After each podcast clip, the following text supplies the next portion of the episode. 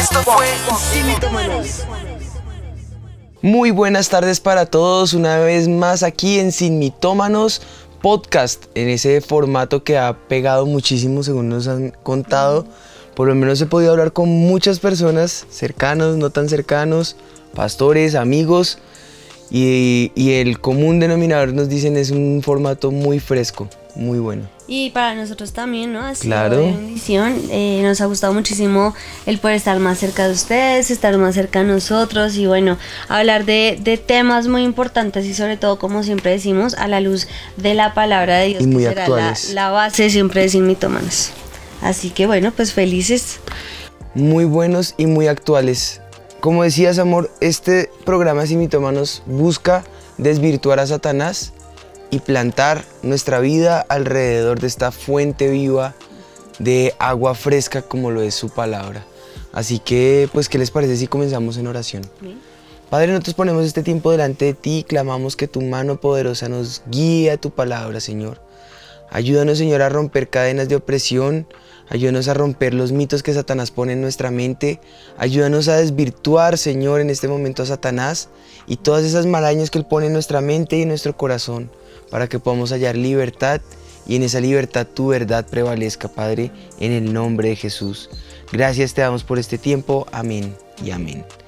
Pues bueno, eh, esta vez con certeza hay una palabra de Dios para nuestras vidas y sé que eh, viene de parte del cielo para nosotros, ¿no? Sí, totalmente. Yo creo que es un tema que, que todos hemos vivido, que es muy importante que podamos eh, recordarlo. Yo creo que es recordarlo porque creo que a veces damos por hecho como, como muchas cosas, pero siempre es necesario recordar lo que Dios habla respecto a este tema.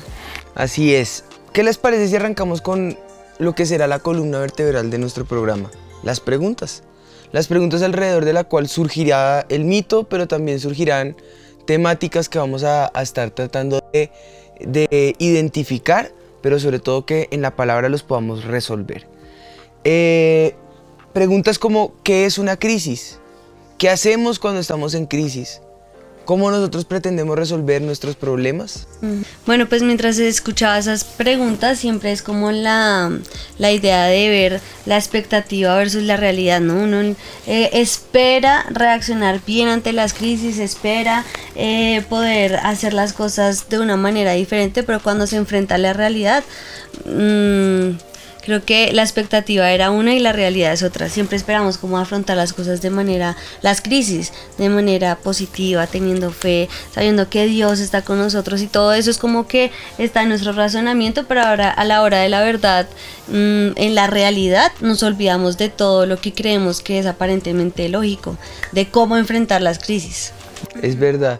Y ciertamente parte de la, de la vértebra que tiene el programa, eh, esa columna que sostiene el programa es la crisis, pero no, no es el único tema que se va a tocar.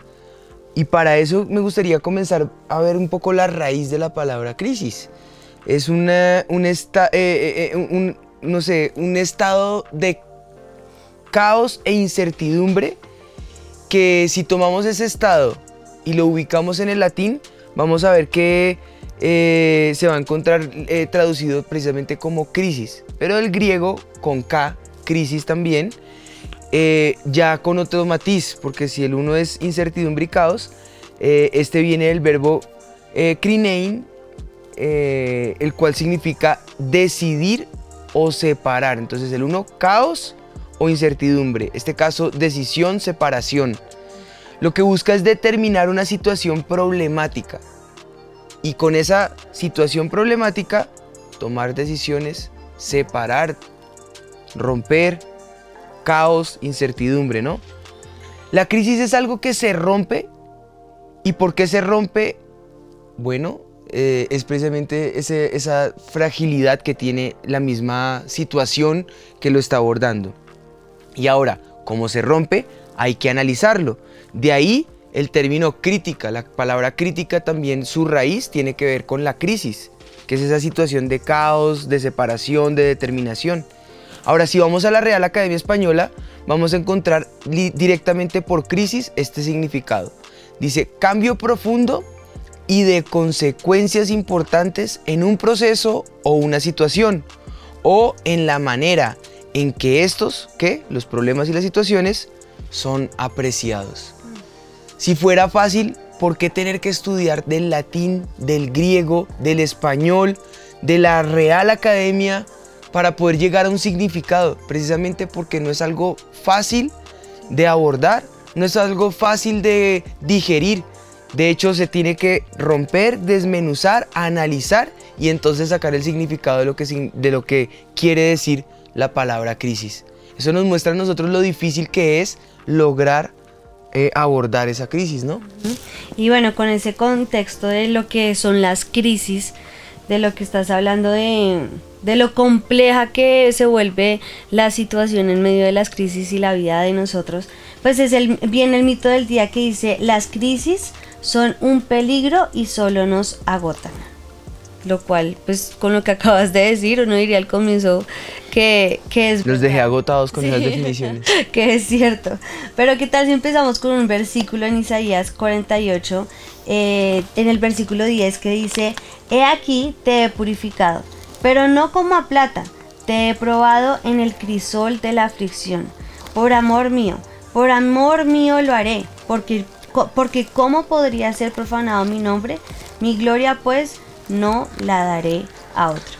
Ahora, el crisol que habla acá Isaías es el recipiente donde se derrite el fuego, el oro, perdón, se derrite el oro. En el fuego. En el fuego, se pasa por el fuego y el oro se derrite. Y lo que hace el crisol es separar el oro de las impurezas o de la escoria que tiene. Y lo que te, hace el crisol es que al final queda solo el oro puro. Lo refina. totalmente. Y eso es lo que hace el crisol. Y el Señor está diciendo que Él nos prueba en el crisol de la aflicción. Quiere decir que para nosotros ese crisol, para que nosotros podamos ser un oro refinado, para que podamos ser ese oro puro, purificado. ese oro purificado, debemos ser, debemos pasar por esa aflicción. Las aflicciones son el crisol de nosotros. Las aflicciones hacen que como que seamos pasados por el fuego y al final claro, la victoria está el que al final quedemos siendo ese oro puro y ese oro eh, que el Señor quiere que nosotros seamos. Y por eso las aflicciones son necesarias. Lastimosamente no queremos pasar por ella. Lastimosamente quisiéramos decirles que llegamos al Señor Jesús y no pasamos más aflicciones y todo es perfecto, pero no es así. Nosotros pasamos aflicciones. El mismo Jesús nos dijo, en el mundo tendrán aflicciones. Pero ¿cuál es la victoria? que podemos confiar que Jesús venció al mundo. Así que para empezar el programa es decirles, necesitamos las aflicciones. Necesitamos pasar por ese crisol de las aflicciones para que nuestra vida sea refinada. Dios hoy nos está llamando a entender que aunque duele un poco el proceso y, y así te, eh, te va a causar eh, ese, esa aflicción, ese dolor en el corazón, él te va a pasar por ese horno. Pero no solo te va a abandonar en el horno, sino que Él está contigo en ese proceso. Es necesario el horno, es necesario pasar por esos momentos, es necesario eh, e, entrar en esa, en esa escuela del Espíritu, porque Él lo hace por amor, pero Él dice que lo hace por amor de sí mismo, porque no le va a dar su gloria a otro, ni va a compartir su gloria con nadie. Eso hablando específicamente de, lo que Él hace y lo que Él es. Pero también la gloria que ha depositado sobre tu vida o la manera en que Él manifiesta la gloria de Dios en los hombres es a través de hombres y no la va a dar a otro. Ha pensado en ti. Quiere decir que es más o menos la analogía que uno hace con la palabra fidelidad cuando él dice el que eh, cuando dice el que es fiel en lo poco sobre mucho el Señor le pone es esa forma de saber cómo llegar a lo mucho ¿Cómo poder saber el Señor en quién va a depositar esa gloria? ¿Cómo saber el Señor en quién va a depositar su confianza? Lo va a hacer en personas que una vez han pasado por el horno y han superado y han sido purificadas en ese horno. Él puede decir, en este yo confío. En este yo puedo depositar todo el plan y el sueño que yo tengo para Él. Es, es lo mismo que pasa precisamente con Job. Él estuvo tranquilo de dejar que Satanás hiciera lo que quisiera, porque no fue que Satanás hiciera lo que se, lo que se le antojara con Job y Dios dijera, haga lo que quiera. Es que él ya sabía que era una persona en quien podía confiar. Él sabía que Job no lo iba a defraudar. Él sabía que Job entendía la magnitud del problema que estaba viviendo.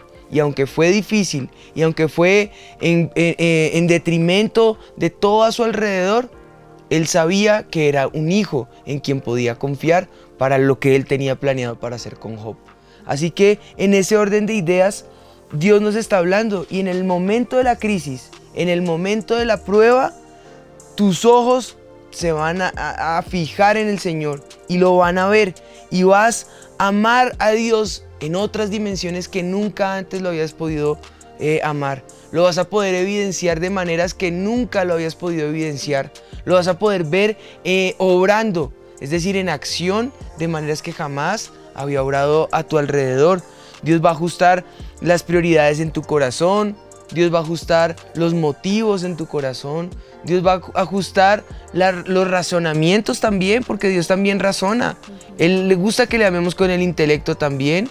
Por eso dice que lo amemos con toda nuestra mente, porque Él quiere que en tus pensamientos tú también puedas ponerlo a Él en primer lugar. Así que con conocimiento le, le, amas, con justa causa le amas, con experiencias le amas, con el alma le amas, con las emociones le amas. De todas las maneras puedas identificar ese precioso tesoro que es Dios en tu vida y lo que Él represente para ti. Dice también el apóstol Pablo eh, bueno, que esto es la manera de llevarnos a crecer para poderle dar a Él ese lugar que le corresponde. Pero Él lo dice porque había atravesado una crisis. Y esa crisis, o el nombre que le pone a esa crisis, es el aguijón. Ese aguijón en la carne, dice la Biblia, que él clamó a Dios muchas veces para que se lo quitara. Y en la segunda carta de Corintios, al final en el capítulo 12, el versículo 9 dice, y me ha dicho, bástate mi gracia, porque mi poder se perfecciona en la debilidad.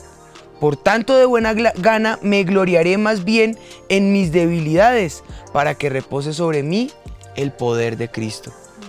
Pero el Señor le dijo, mi gracia es todo lo que te basta. La manera de Dios actuar no te debe importar tanto como que la gracia pueda ser manifestada en tu vida. Y esa se va a manifestar de múltiples formas. Puede ser con el poder soberano de Dios que te libra de entrar a la crisis, pero también puede ser que su soberanía sea atravesando por la crisis, como también puede ser soportando un aguijón en la carne, como lo que le tocó a Pablo. Pero que de cualquier manera puedas ver que cuando eres débil es donde Dios se hace fuerte. No por las debilidades de la carne, porque al pecado hay que renunciar, no estoy hablándote de pecado, porque el pecado es muerte y es enemistad con Dios. Amar al mundo es enemistad con Dios, te constituye enemigo de Dios. Al pecado y a la tentación hay que huir, dice el Señor. Eh, pero a la debilidad, que es esos momentos de, de, aflicciones, esos momentos de angustias, esos momentos de, de, de, agobio, de desespero extremo, de no saber qué hacer, de luchar y luchar y no lograr alcanzar, de combatir en tu manera hasta darte cuenta que hay maneras como Dios obra diferente a como tú quieres que lo obre. Eso es debilidad. Es luchar y luchar y no lograr victoria en esa lucha. ¿Cómo lograr esa victoria? Ya estoy cansado ya las fuerzas no me dan. Pareciera que las armas no son buenas. Pareciera que el hierro ya estuviera eh, dañado, como que no tuviera filo. Eso trae debilidad, agota, de, eh, eh, desaliento, desánimo. Y es en esos momentos donde el Señor dice, bástate mi gracia. Ahí mi poder se perfecciona en esa debilidad. Y ahí cuando tú eres débil, cuando tú dices, no lo puedo hacer, me es imposible, como que me quedó grande. El Dios de los imposibles es donde viene a reposar sobre tu vida, a tomar tu aflicción, a tomar tu debilidad y ahí es donde Él se hace fuerte en la debilidad. Cuando soy débil, el poder de Dios se perfecciona en mí, dice Pablo en otra versión de la misma cita que acabamos de leer. Es en la crisis que sale tu verdadero corazón a flor de piel. Y es en la crisis donde tus ojos son abiertos a unas nuevas conquistas, a unas nuevas situaciones, a unos nuevos retos que nunca habías tenido en tus vidas. eh, eh, o, en, sus vidas nunca, nunca se había presentado. Y es en las crisis donde puedes ver lo que antes no veías. Fue lo que le pasó a Job. De oídas te había oído, pero ahora mis ojos te ven. Tú has oído de Dios, pero no sabes lo que es causar que los ojos de Dios se han visto a través de esa crisis, del superar ese momento de dificultad. Ahora todo es con mayor claridad. Puedes ver a un Dios soberano, a un Dios en acción, a un Dios sanador, a un Dios liberador, a un Dios que te otorga absolutamente todo. Y aún superada la crisis, te vas a dar cuenta que si miras hacia atrás, en esos días difíciles, no estuviste solo. No los hubieras superado si Él no se hubiera parado ahí junto a ti. Y yo creo que es, es centrarnos en una realidad, ¿no? Y es que siempre vamos a vivir crisis, porque queremos como em, Evitarlas. evitarlas y creer que no las vamos a tener y al máximo. Yo no puedo decir que a mí me gustan las crisis, para nada. Nadie, nadie quiere vivir una crisis. Siempre queremos vivir en... en y el que en- lo diga es porque la acabó de superar. Bueno, eso es cierto. Pero, pero sí debemos saber que vamos a estar siempre en constantes crisis y tenemos que enfrentar diferentes problemas. Pero aquí la pregunta sería, ¿por qué vienen las crisis? ¿No? En medio de todo lo que vimos, ¿para qué o por qué vienen las crisis? Y yo creo que algo que hemos aprendido nosotros a lo largo de este tiempo y de las diferentes crisis que hemos vivido es que lo más importante de atravesar una crisis es poder eh, enfrentarla, como tú decías ahorita, reconociendo mi Dios, cuál es el Dios que yo tengo, sabiendo que si yo entro en esas crisis, voy a acercarme cada día más al Señor, voy a, no sé por qué cuando uno está bien cree que puede alejarse un poquito del Señor y, y como que va a seguir bien, pero la crisis te lleva de una vez a las rodillas. Es a como el orar, mismo efecto, es el mismo efecto que pasa cuando están en una dieta. Ya tengo cercano el peso sí. que alcancé, entonces puedo comer alguito más, puedo comer papitas, puedo comer salsitas y vez. otra vez se engorda. Entonces lo mismo pasa, creo que ya Dios solucionó el problema, entonces puedo hacer esto, puedo, puedo, puedo, puedo, porque Y siente uno que está bien. y que- pero viene la crisis y Tome para que lleve Exacto. y 60 ahí es kilos cuando- encima. Cuando corremos otra vez a los brazos del Señor, podemos entender que solo en Él podemos encontrar esa respuesta, solo en Él podemos encontrar nuestra paz, solo en Él podemos confiar, porque lastimosamente en nadie más podemos confiar. Nosotros sabemos que nuestra confianza debe estar puesta en el Señor. Y a veces e- esa crisis es, es ese empujón, muchas veces acercarnos a Dios, es ese empujón a la bendición, es ese empujón que el Señor utiliza para sacarte del lugar en donde estás, porque nos acomodamos a veces y nos ponemos cómodos ahí, como un, como un, eh, como, ah, sí. como un eh, ejemplo que del, del pajarito que estaba gordo, gordo, gordo y no quería salir de su arbolito porque estaba feliz en él y no se quería mover hasta que por una tormenta cae el árbol y le tocaba o caerse con el árbol o volar. Y muchas veces decimos, pero Señor, si estoy cómodo acá, porque una tormenta, porque una crisis, porque me vas a tumbar mi árbol si estoy cómodo? Y el Señor le dice, tú eres un pajarito, no un marrano, a, a volar. volar, a volar o a caerte con el árbol. Y no, yo creo que el Señor si las envía es porque quiere otra vez que despeguemos y volemos. Sí, muchas veces también pasa que hemos orado por, por liberación en un área y por aflicción en el corazón de persona que está ahí al lado tuyo haciéndote esto, esto, esto, esto y aquello. Y llega el momento de la forma menos esperada a través de una misma crisis, en donde sí o sí lo que por años clamaste por liberación, pues Dios mismo te lo está poniendo de frente. Y tú lo ves como una crisis y lo que no sabes del otro lado es que es la liberación para ti. Eso muchas veces va a pasar. Y yo creo que la- la- las crisis se, re- se manifiestan de muchas maneras, económicas, en salud, en decisiones, en oportunidades, en familiaridad, en todo esto. Y podemos tener dos opciones, dos, dos visiones de la misma situación, que es crítica y de cualquier manera no va a dejar de ser crítico. La palabra es crítico. Yo puedo ver el vaso o medio lleno o lo puedo ver medio vacío. Al fin y al cabo está la mitad. Y ese punto en la mitad es precisamente la crisis. ¿Cómo la puedo de- denominar? Oportunidad, dolor, fracaso, liberación, esclavitud, frustración, sanidad, como tú le quieras llamar, lo puedes ver desde la perspectiva optimista o desde la perspectiva negativa. Y, yo creo que el cambio de lo que estás diciendo, de, de poder ver el, el vaso medio lleno y no medio vacío, está en enfrentarlo en el Señor.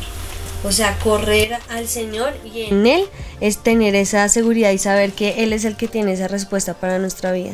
Y yo creo que es la única manera de enfrentar las crisis viendo el vaso medio lleno. no Depositar la confianza en el Señor. En. Pablo lo dijo. Solamente en Él pudo encontrar que en su debilidad Él se hacía fuerte.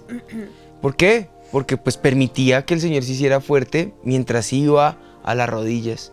Lo mismo le pasó al Señor Jesús en el momento más crítico de Él, en Getsemaní, cuando no tenía respuestas, cuando los que podían interceder por Él hasta dormidos estaban, cuando todos los que estaban a su alrededor era como si no se dieran cuenta de la situación que estaba viviendo. No tuvo más que poder ir delante de la presencia del Señor y aún con tal angustia, con sudor de gotas de sangre que venían de su frente, ponerlo delante de la presencia del Señor y decirle, Señor, si puedes, yo no quiero esta crisis. Si puedes, pasa esta copa. Pero de cualquier manera, que no se haga mi voluntad, sino la tuya. Y yo creo que ahí está el secreto para superar la crisis. Depositar la confianza en Dios y saber que la voluntad de Dios, esa siempre se debe hacer en nuestra vida. Cuando tú descansas en la voluntad de Dios, el Todopoderoso es en el momento en el que puede actuar. Cuando Él obra es porque tu imposibilidad se colmó y el Dios de los imposibles viene a revelarse a tu vida para hacer victoria total a tu alrededor en todo lo que tú tengas que decidir. Y algunos dirán, ah, es que los pastores no pasan crisis, ah, es que Juan y Ana no pasan crisis. Claro que pasamos crisis. Los que han estado cerca de nosotros han sido testigos oculares y aún en muchas de esas crisis ellos también han sido vituperados y afligidos. Otros que a la distancia se han dado cuenta con diferentes enseñanzas y en diferentes momentos que hemos vivido y hemos superado crisis familiares, emocionales, sentimentales, de, de salud, monetaria, de todas las áreas. Pero en todas con autoridad les podemos decir, de todas ellas el Señor nos ha librado y en todas nos ha sacado en victoria. Porque así sea para enseñanza, es una victoria poder aprender de esa misma crisis. Todo esto queremos que sepan que, es, eh, que, que no es que se imaginen que todo lo que a diario enfrentamos, eh, por más importante que represente, eh, no es, no es, eh, no, no, no, quiere decir que no es una crisis. Claro que sí. Todos los días somos, somos expuestos a diferentes situaciones, somos expuestos a diferentes panoramas y algunos de ellos críticos, otros muy críticos, pero sea como sea, la pregunta es la misma. ¿Cómo respondemos a esa crisis? ¿Cómo debemos enfrentarla? Y esa es la diferencia del panorama. No es que no vaya a dejar de ser crítico, claro que va a ser crítico, pero mi actitud frente a esa crisis es lo que puede cambiar. Como yo lo veo en Pablo. Pablo dice que se alegró, dice que nos gloriemos, que nos gocemos, que saltemos. Yo no me imagino saltando por una crisis, yo no me imagino riéndome de una crisis. Pero bueno, puedo ver otras actitudes como las que tuvo Jesús. Tal vez la del gozo te- se te dificulte. Si lo logras, enséñame, porque no es fácil. Pero si lo logras, vas a encontrar la virtud del regocijo. Porque una cosa es tener gozo y otra cosa, otra cosa es regocijarse, que es algo del interior, que es algo que es una, una alegría, como cuando viene el bautismo del Espíritu con ese don de, de gozo, que viene de muchas maneras, pero empiezas a reírte y no sabes qué es lo que pasa. Pues bueno, esa alegría tan, tan cautivadora que tiene, que pueda invadirte, puede ser sanidad en medio de esa crisis. Porque el, el gozo no es porque te, te dio risa un chiste. No. El gozo es que el Espíritu Santo, en medio de la crisis, te da el gozo que es la fortaleza. El gozo del Señor es dice mi fortaleza. el gozo del Señor es mi fortaleza. Es que cómo me puedo gozar en la crisis y muchas veces nos han dicho, ay, para ustedes es fácil decirlo. No, tampoco es fácil y también es difícil. Por eso les digo que si lo logran, no, no le enseñen. Exacto. Porque su testimonio también nos causa a nosotros entender esa fortaleza. Exacto, pero es que el gozo no es algo que yo voy a decir, hoy me amanecí alegre y soy positiva y voy a hacer ejercicio y entonces para gozarme, no. El gozo es que el Señor en medio de tu crisis y de tu prueba te da gozo, porque el gozo te va a fortalecer. Por eso digo que es una virtud, porque es como un don, un regalo que Dios te dé la oportunidad de ver la victoria antes de que llegue. es una especie de fortaleza en fe, en donde tú estás viendo esa victoria del mañana antes de que sea mañana. Estás viendo vislumbrar el sol, como cuando la nube pequeña eh, en, la mano del profeta, cuando dice se acerca la nube, ve y anuncia que viene un- una lluvia torrencial, pero apenas era una nube, él ya sabía lo que iba a pasar. Él ya estaba saludando lo que venía adelante. De esa misma manera, si nosotros lo podemos mirar de esa, de esa forma, qué bendición. Pero no es la única otra forma de verlo, como Jesús lo hizo, con rendición, con gratitud, eh, alejándonos eh, de, ese, de ese panorama caótico en el momento. Si yo a la crisis de Rusia y Ucrania me pongo a ver noticias, voy a terminar llorando. Pero si por un momento, no que las obvie, pero me alejo y dejo que la noticia sea primera la del cielo, tengo fortaleza para afrontar las que ya puedo leer más adelante. Pero si lo primero que hago en la mañana es abrir el periódico, pues mi fortaleza va a ser lo que viene el periódico. Eso, eso es más o menos un ejemplo de lo que el Señor nos está enseñando a alejarnos un poco de esa situación y culpando a todo el mundo menos al que se debe culpar, que es al que dio esa crisis, al dador de esa crisis, a Satanás, que es el, él es el, el acusador de los hermanos, es el que causa divisiones, es el que se, se levanta para matar, para robar y para destruir. Él es el que tiene ese, ese propósito en su camino. Pues ¿por qué no hacer frente en realidad a esto y poderle decir, Señor, con un corazón de regocijo, con un corazón que se fortalece en esa debilidad, con un corazón de rendición y de gratitud, voy a afrontar esta crisis. No para acomodarme en la crisis, sino para poder ver lo que voy a hacer para superar esta crisis. Y estar dispuesto, si vienen más, Sí. Será como David mató un oso y no fue la única, mató un león y no fue la única, tuvo que enfrentar a un gigante, pero seguro no hubiera podido superar enfrentar a ese gigante si antes la experiencia del león y el oso hubieran venido a su vida. Sí, yo creo que aquí ya eh, eh, la pregunta con lo que estás diciendo es, ¿a- en medio de la crisis, respóndete esto, en medio de la crisis, ¿a quién corres primero? Analiza de pronto la crisis que estás viviendo en este momento o mira las crisis que has vivido antes y tú mismo respóndete ¿a quién has corrido? ¿No? Uno siempre corre a mi esposo, a, mi familiar, eh, puedes correr a tus papás, puedes correr a tus hermanos, puedes correr al jefe, Al amigote. al amigo, quieres solucionar las cosas, eh, tal vez hasta, hasta el banco, sí, todas las cosas naturales. Algunos han llegado a extremos como al gota a gota, Sí, otros llegan a extremos de ir al brujo, al hechicero. Este fin de semana o recientemente en estos fines de semana estuvimos viendo liberaciones poderosísimas precisamente por acudir en momentos de angustia. Como dijo la mujer del flujo de sangre, todo lo he consultado. Vaya uno a saber qué fue todo lo que consultó. y yo creo que esa es una de las claves de, de las crisis, es poder decir a quién voy a correr y que tu respuesta sea al Señor. Que siempre sea la primera, lo primero que tú piensas, estoy viendo esta crisis, voy a correr, que dice la palabra de Dios, que la palabra de Dios me muestre qué es lo que debo hacer, escuchar la voz del Señor, a veces callar, porque queremos es hablar y hablar y hablar y no escuchar lo que Dios tiene para nosotros. Y sé que en medio de todas esas crisis que puedas estar viviendo, cualquiera que sea la crisis, porque yo sé que a veces queremos catalogarlas, ay, es que la tuya no es tan terrible que la mía, pero pues para él puede ser terrible y para mí la mía puede ser terrible, cada uno vive, vive diferente crisis. Pero lo importante es que hoy puedas correr y aprender que no hay mejor lugar al que puedas correr que a los pies del Señor, porque en Él vas a encontrar esa respuesta y esa solución a tu crisis. Otra pregunta es cómo actuamos frente a esas crisis.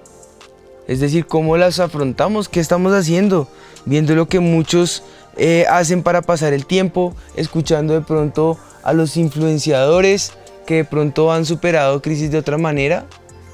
Y como decía mi esposita, entonces terminamos escuchando a todos. Pero lo triste de eso es que en esos panoramas Dios es la última eh, eh, oportunidad. Y, y la verdad es hacer un cambio, de ir primero al Señor y lo demás pueda convertirse en sabiduría a lo que Dios ya me habló o pueda convertirse en, en- en la forma de yo poder eh, conseguir unas palabras adicionales a las promesas que Dios ya, ya dio para mi, mi vida, que vendrían a ser confirmación de las señales que Dios ya me dio. o confirmación de las palabras que ya Dios depositó en mi vida o a las promesas que Dios me dio para poderme levantar y hacer frente a estas crisis. Y yo creo que con todo esto la pregunta más importante de todas es ¿cuántas amenazas hemos recibido en nuestra vida? ¿Cuántas situaciones difíciles, hemos eh, tenido que vivir? Y hay una historia demasiado importante que está allí eh, en la Biblia. Y digo en la Biblia no por decir que se me olvidó cuál es el lugar, porque ya se los voy a decir, sino porque frecuentemente la misma historia es repetida en la Biblia. Y es la del rey Senaquerib. La hemos escuchado. Hemos escuchado incluso prédicas que les animo para que la vean como las cartas de Senaquerib. Eh, cuando, y esa prédica es de nuestro pastor Ricardo. Cuando amenazó a Ezequías pero también al pueblo de Israel, diciendo, eh, voy a leer puntualmente como lo dice la segunda, el segundo libro de Crónicas, en el capítulo 32, así como los dioses de los pueblos de otros países no pudieron librarlos de mi poder, tampoco el Dios de Ezequías podrá librar de mi poder a su pueblo, levantándose incluso por encima de Dios. Precisamente la pregunta, ¿cómo actuamos?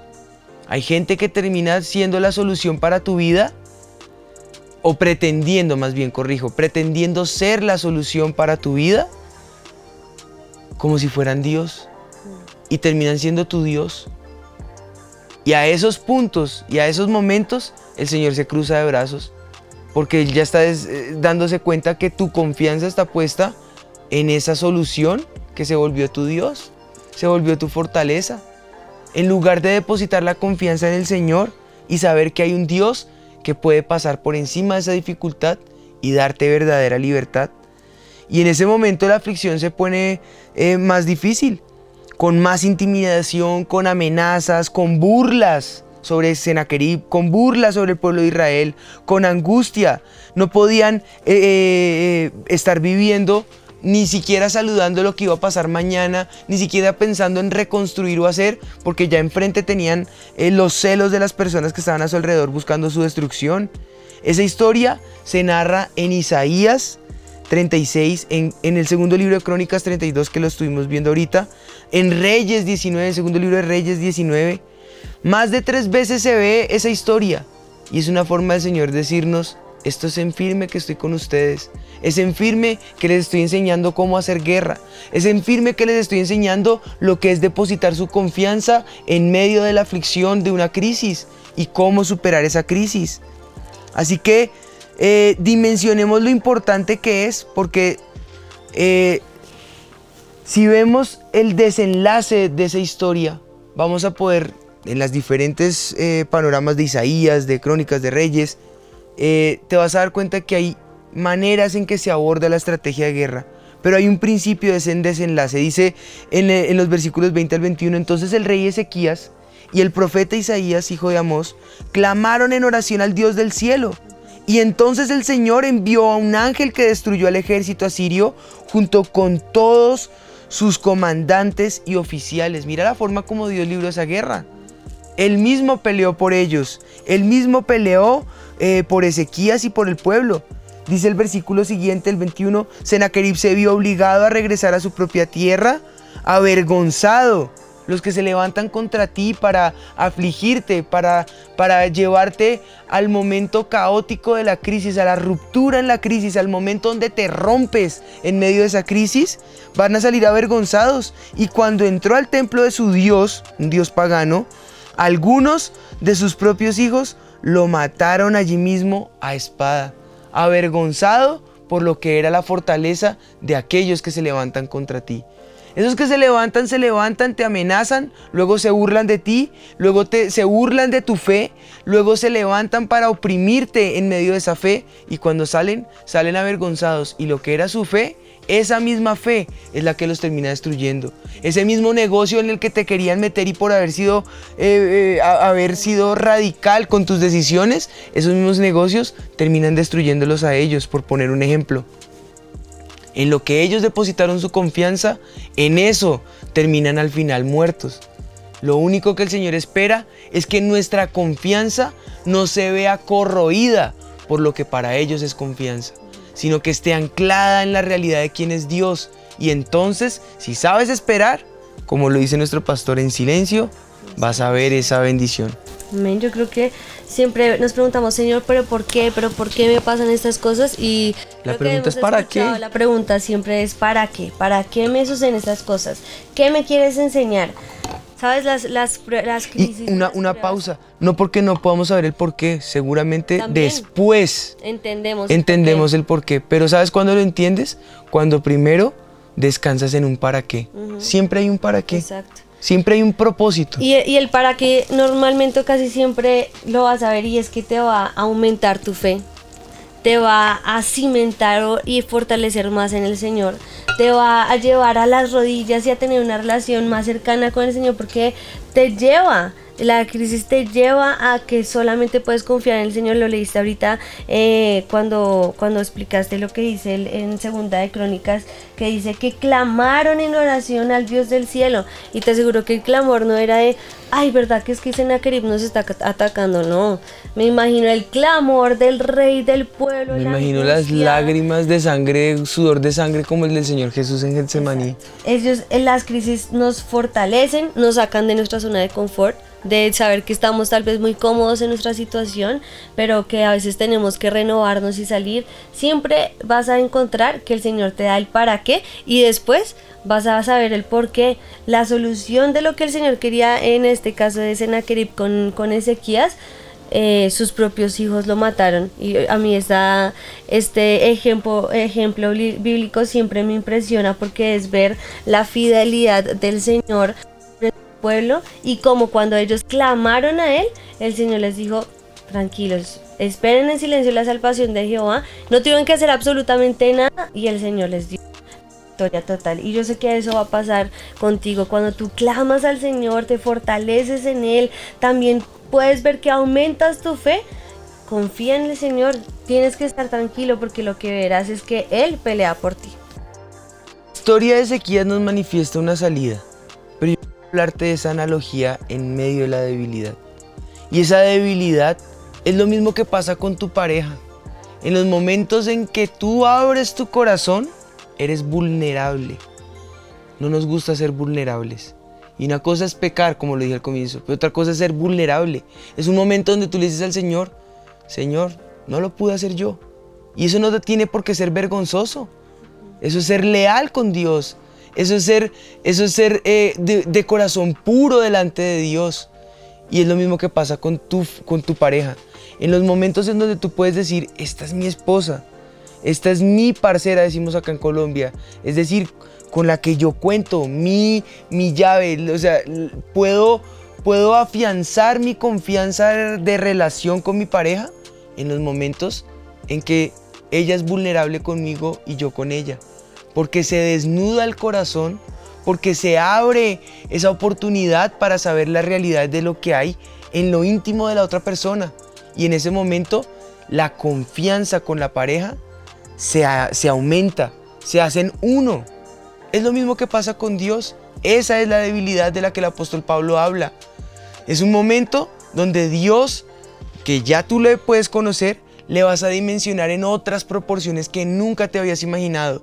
Y Dios te va a amar, no porque no te haya amado, sino que ahora conoce aún tus debilidades y se ha podido fortalecer en tus debilidades. Quiere decir que tu relación con Dios se va a afianzar cada vez más. Eso es lo bonito de la debilidad. Eso es el poderme gozar en medio de la, de la debilidad. Eso es el momento donde puedo saber que Él se hace fuerte en mi debilidad, porque no es en mi posibilidad, es en mi imposibilidad donde Él fue soberano. Y allí en esa crisis, entonces, ¿cuál va a ser la salida? Pues bueno, la historia de Ezequías y de Sennacherib es muy claro.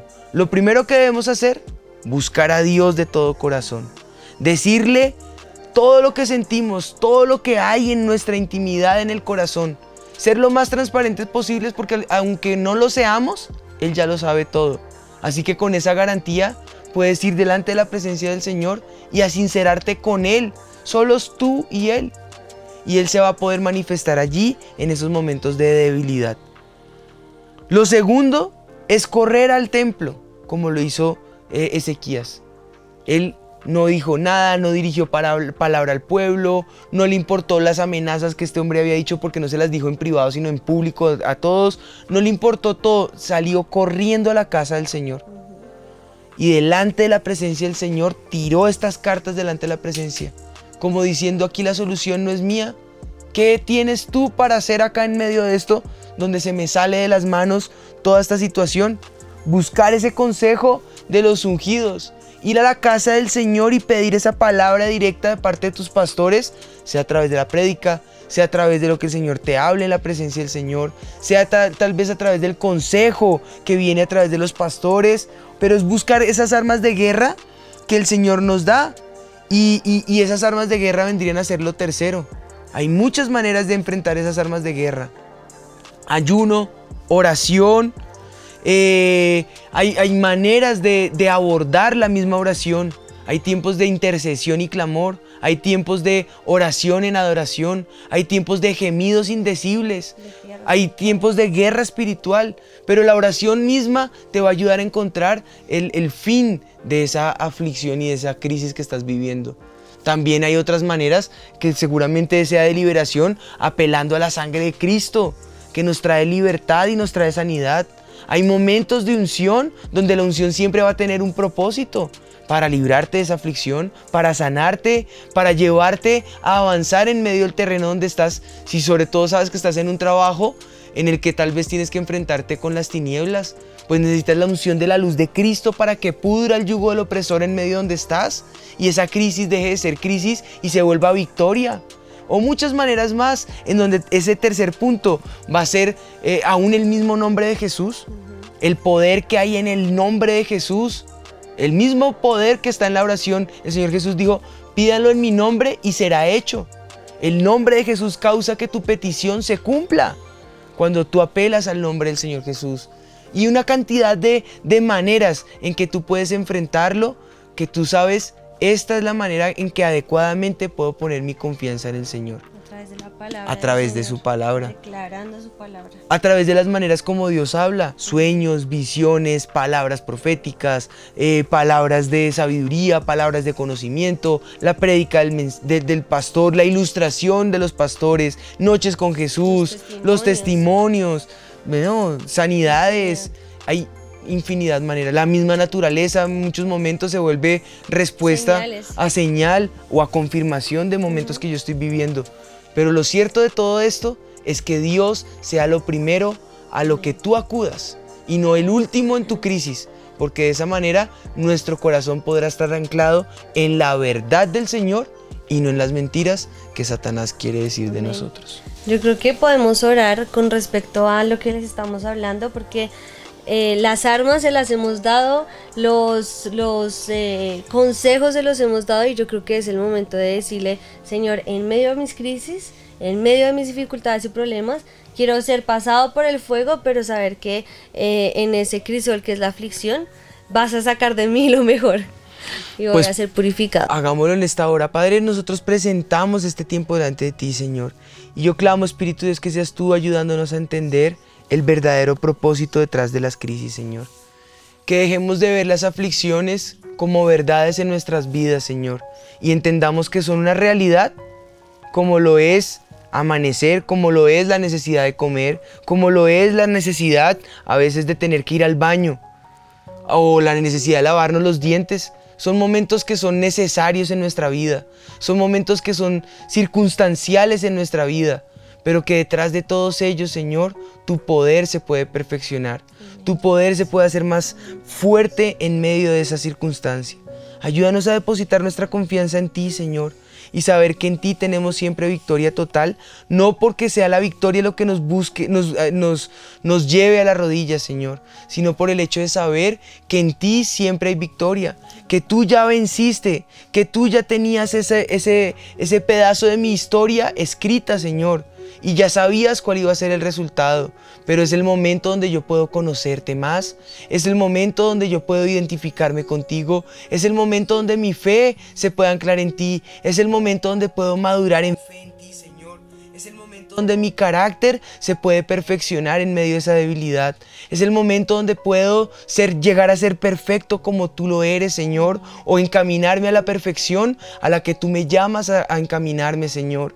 Es el momento donde mi aguijón en la carne se puede debilitar y puedo declarar que me gozo aún con la debilidad, que me gozo aún con el aguijón, Señor, porque tu gracia es suficiente. Me basta tu gracia para yo saber que tú eres fuerte en medio de mi angustia, Señor. En medio de nuestras angustias, manifiéstate real en, nosotros, Señor. Muéstranos que tú caminas con nosotros, que nuestros problemas sean pasajeros, que nuestras dificultades sean momentáneas, Señor, y que podamos encontrar esa liberación que tú tienes después de esta crisis, que podamos superar esta crisis en el nombre de Jesús, te lo pedimos, Señor. Padre, clamamos por cada persona que nos está viendo en este momento, Señor, que está atravesando esa aflicción, esa crisis, y tal vez no, no entiende el por qué y el para qué y no ve esa respuesta, Señor. Pero pedimos que tú, Señor, seas real en este momento en sus vidas. Que ellos puedan saber que tú estás, Señor, en medio de cada dificultad. Cuando entramos a ese horno de la prueba sabemos que tú estás allí también con nosotros y que en ti vamos a encontrar esa respuesta, Señor. Así que enséñanos a correr a ti, a correr a tus brazos que de amor que están listos y dispuestos para recibirnos y saber que en ti está nuestro descanso y nuestra paz, Señor. Que tú has vencido y porque tú lo hiciste, nosotros también podemos hacerlo, Señor. Que tú nos ayudarás a pasar al otro lado en medio de estas crisis, Señor. Y que ellas nos ayuden a aumentar nuestra fe, a fortalecernos en ti, a poder ver a ese Dios grande y real que tenemos, Señor. Y saber, Espíritu de Dios, que las aflicciones y las pruebas, Señor, son momentáneas, pero la gloria que tú traes sobre nosotros en medio de ellas, esa es eterna. Gracias, Señor. Te damos por lo que tú harás en este día y en esta hora con cada uno de nosotros. Yo clamo, Padre, que en este momento obres tú en el corazón de cada uno de los que están conectados, Señor. Y yo te pido, Espíritu de Dios, que ese corazón sea afianzado en ti, Señor. No sé la dificultad que están viviendo, pero en mi corazón sé que es un momento de mucha debilidad, donde pareciera uno querer tirar la toalla, Señor. Y yo clamo que en este momento el soplo de tu Espíritu se manifieste en el corazón de cada uno de ellos. Y en este momento tu gloria sea mostrando la realidad de lo que tú eres, Señor. Manifiesta tu fortaleza, Señor. Manifiéstate como Dios sanador. Manifiéstate como el proveedor. Manifiéstate como aquel que trae liberación de verdad, Señor, en medio de nuestras crisis, Señor. Responde a la necesidad que hay en, delante de, tu altar, Señor. Responde en este momento al corazón que está en congoja, que está en este momento eh, en, en, en aflicción, Señor. Esa congoja del corazón salga ahora en el nombre de Jesús. Hay unas personas que en este momento están sintiendo como un nudo en su garganta, como un peso en su vida, pero que en este momento pueden entender de parte del cielo lo que es depositar su confianza en el Señor. Y yo clamo, Espíritu de Dios, que en este momento seas tú con esto que hemos enseñado, trayendo paz al corazón, Señor. Que sea una señal en la vida de cada uno de los que están conectados. Que es, que, que es evidente que tú estás allí obrando, Señor yo estoy sintiendo en este momento la presencia tuya, esa unción poderosa que está orando, Señor, que les esté levantando, Espíritu de Dios. Envía tus promesas, Señor, como señales. Envía tu libertad como señal poderosa y tangible, Espíritu de Dios, en el nombre de Jesús. Yo ato esa crisis, Señor, y esos clamores que se han levantado, que han sido por años. Muchos dicen es que llevo 10 años, 30 años clamando hoy encuentren esa liberación. En este instante, Señor, vean esa oportunidad de parte tuya, de respuesta de parte del cielo en medio de esas crisis, Señor. Y puedan evidenciar que tú estás allí obrando. Puedan anclar su confianza en ti y verte de maneras que nunca antes te habían visto, Señor. Y que con esa consolación se puedan levantar a consolar a otros en el nombre de Jesús. Gracias te damos, Señor. Amén. Amén. Amén. Amén. Hay mucha bueno, unción. tremendo porque sabemos que el Señor es el que pasa el lindero de, del tiempo y del del Espacio. espacio y tocará allí tu vida en el nombre de Jesús. Amén. Bueno, y pues con esto podemos ahora sí decir que el mito quedó desvirtuado. Dice, las crisis son un peligro y solo nos agotan, pero podemos ver que no es así, podemos ver que las crisis son ese momento que podemos ver como una oportunidad, como un empujón del Señor para llevarte a una victoria mucho más grande de la que estabas esperando. Y, cierro con una ilustración que John F. Kennedy dice. Una frase de John F. Sí, dice que la palabra crisis escrita en chino está compuesta por dos caracteres. Uno que representa el peligro y el otro que representa la oportunidad. Así que pues sí, tal vez representa el peligro que debemos pasar, pero mira que también representa esa oportunidad del Señor para tu vida. Pues bueno, esas dificultades inesperadas que vengan, que tenemos a uno que se hace fuerte en la debilidad y aprendimos que podemos ver las oportunidades, no las debilidades. Se seguirán llamando crisis, se seguirán llamando problemas, pero Él es más fuerte en medio de esa debilidad que Satanás, porque ya mi Jesús venció al mundo. Nos vemos, esto ha sido eh, un tiempo de deleite en la presencia del Señor. La verdad del Señor ha desvirtuado a Satanás y podemos entonces encontrarnos en ocho días, todos los jueves a las 8 de la noche. Esto fue Sin, Sin Mitomanos. Dios te bendiga.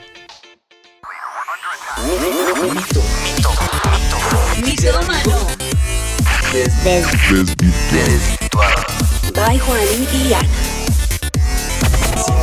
Sin Mitomanos. Esto fue Sin Mitomanos.